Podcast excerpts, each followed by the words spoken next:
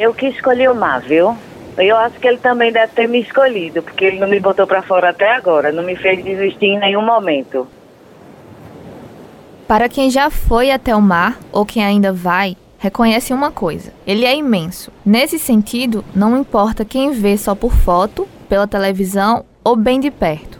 O mar continua maior do que o imaginável e o surf é um dos esportes que podem ser praticados na superfície da água das ondas de João Pessoa. Eu sou uma pessoa com deficiência, amputação transfemoral, e quando eu desci aquela onda, eu já saí de lá de dentro dizendo que eu queria chegar em casa e queria comprar uma prancha. E desde essa época, que no caso faz um ano, agora em agosto, que eu comecei, eu não parei mais.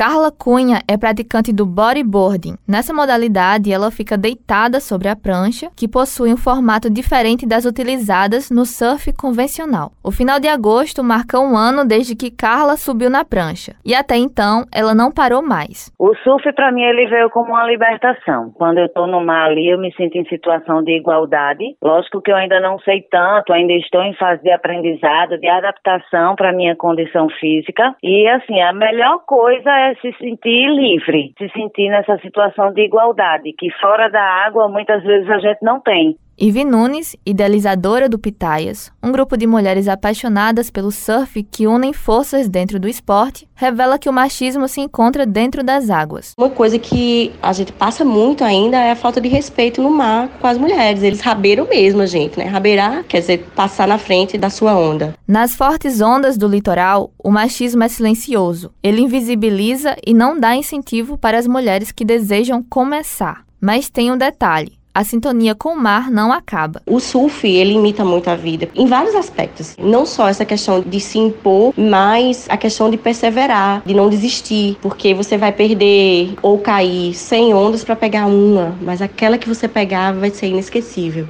Para Ximena Crisanto, psicóloga clínica e do esporte, instigar a prática do surf é fundamental para que as meninas se encontrem nesse local de pertencimento. Para as meninas, para jovens que querem iniciar no surf, mas não se sentem tão confiante, eu digo que dê o primeiro passo, porque o mar é para todos, principalmente para nós mulheres, que elas possam entender que mulher surfa tão bem quanto o homem e que esse espaço também é delas. Andresa Rodrigues para a Rádio Tabajara, uma emissora da EPC, Empresa Paraibana de Comunicação.